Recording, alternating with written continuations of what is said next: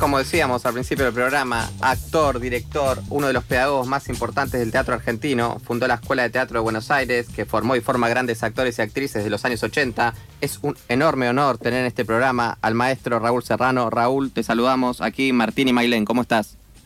Bueno, buenas tardes y no exageres con los méritos. lo, de maestro creo que es un apodo, en, en cada lugar que uno busca es el maestro Raúl Serrano.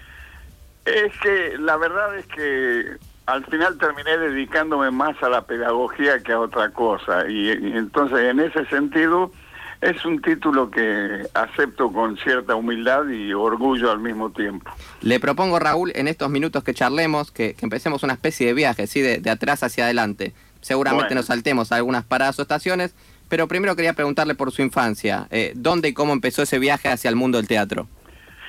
Bueno, yo nací en Tucumán en el año 1934, casi en la prehistoria.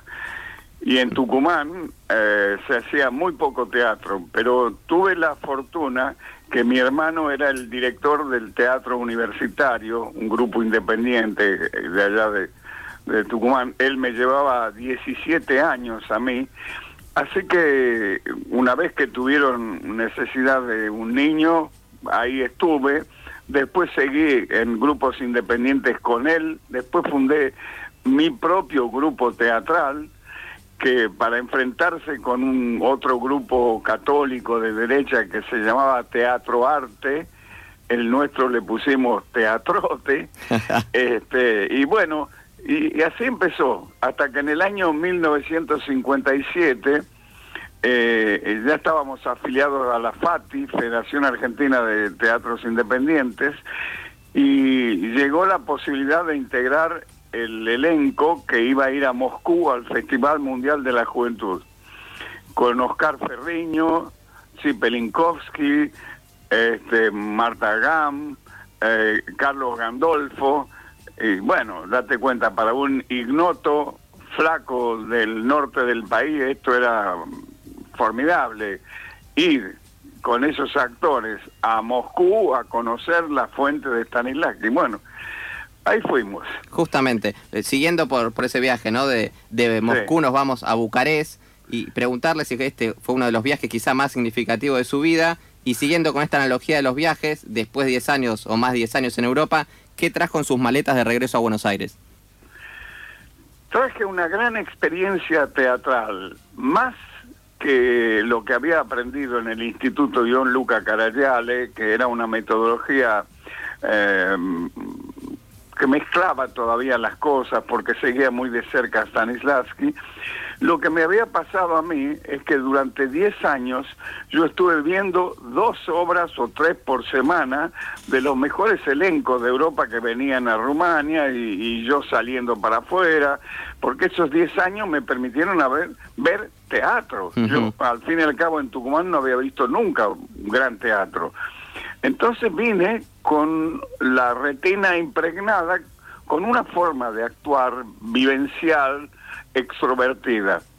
Cuando llegué a Buenos Aires y me encontré con que la mayor parte de los actores trabajaban con la memoria sensorial y trabajaban hacia adentro, introspectándose, yo dije, no, no, así no es. No sabía bien por qué, no tenía una teoría. Bueno, y ahí empezó mi batalla que quizás por eso logré hacerme un lugarcito, porque todo el mundo iba detrás de la memoria sensorial y emotiva y yo era el único que iba a contramano en favor de las acciones físicas, como se llamaba en ese momento. Bueno, y me vi obligado a estudiar eh, para fundamentar esta teoría y en eso se me fue la vida. La, siguiente estación justamente era la docencia. Le quería preguntar, yo también como estudiante de teatro he tenido docentes como Julieta Otero, Maxi Gione, que han estudiado con usted. Y me pregunto que seguramente ya hay alumnos de Julieta y Maxi que estén eh, enseñando justamente las cosas escritas por usted sobre Stanislavski. ¿Qué le provoca este traspaso de conocimiento a través de las generaciones, no?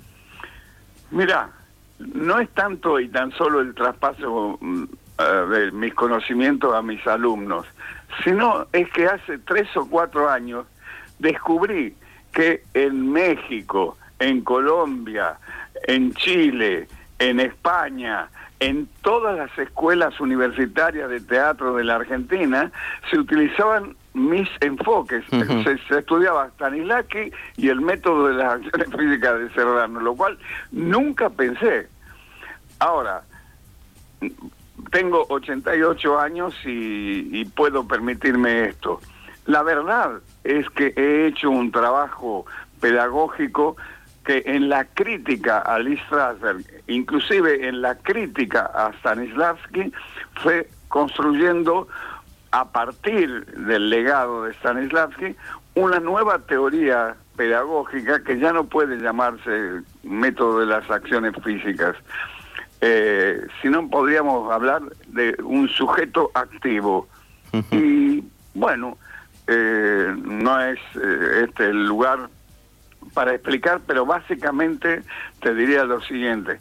Mientras que en el método de la memoria emotiva, el actor necesita recordar algún momento de su vida o imaginarlo, lo que lo lleva a introspectarse, a romperse del aquí y ahora, con el objeto de conseguir el compromiso de tipo emocional, y quiero decirte que este procedimiento funciona, ahora tiene un precio. Te quedas quieto, este, eh, volcado hacia adentro, con un cuerpo totalmente inexpresivo y con emociones que son como baldazos, no, no son emociones que interactúan con el partener. Entonces, en cambio, lo nuestro es, digamos, lo que ocurre cuando improvisas. Eh, dado que te pasaron ciertas cosas, el animal que hay en vos, ¿contra qué lucha?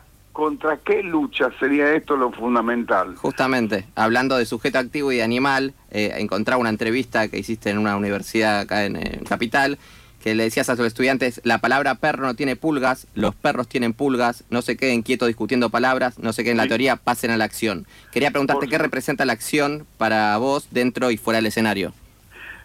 Mira, primero hay un, pequeño, eh, una pequeña excursión por la teoría del conocimiento.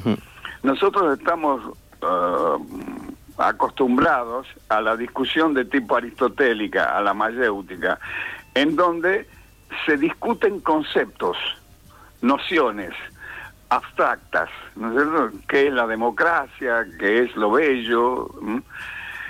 Mientras que a partir del aporte de Marx, el conocimiento se deriva no tanto de una lógica interna al lenguaje mismo y al pensamiento, sino se deriva de la práctica y vuelve hacia la práctica. Es decir, el conocimiento, todos los conocimientos son el reflejo en mi cerebro de una cierta práctica que necesita ser puesto de nuevo en funcionamiento para demostrar su validez y su exactitud. Y esto es la lógica dialéctica que no es más la lógica de Aristóteles. Y este es el aporte del marxismo, que no hay que tener miedo, hay una revolución en la lógica del mundo, independientemente de que lo acepten o no.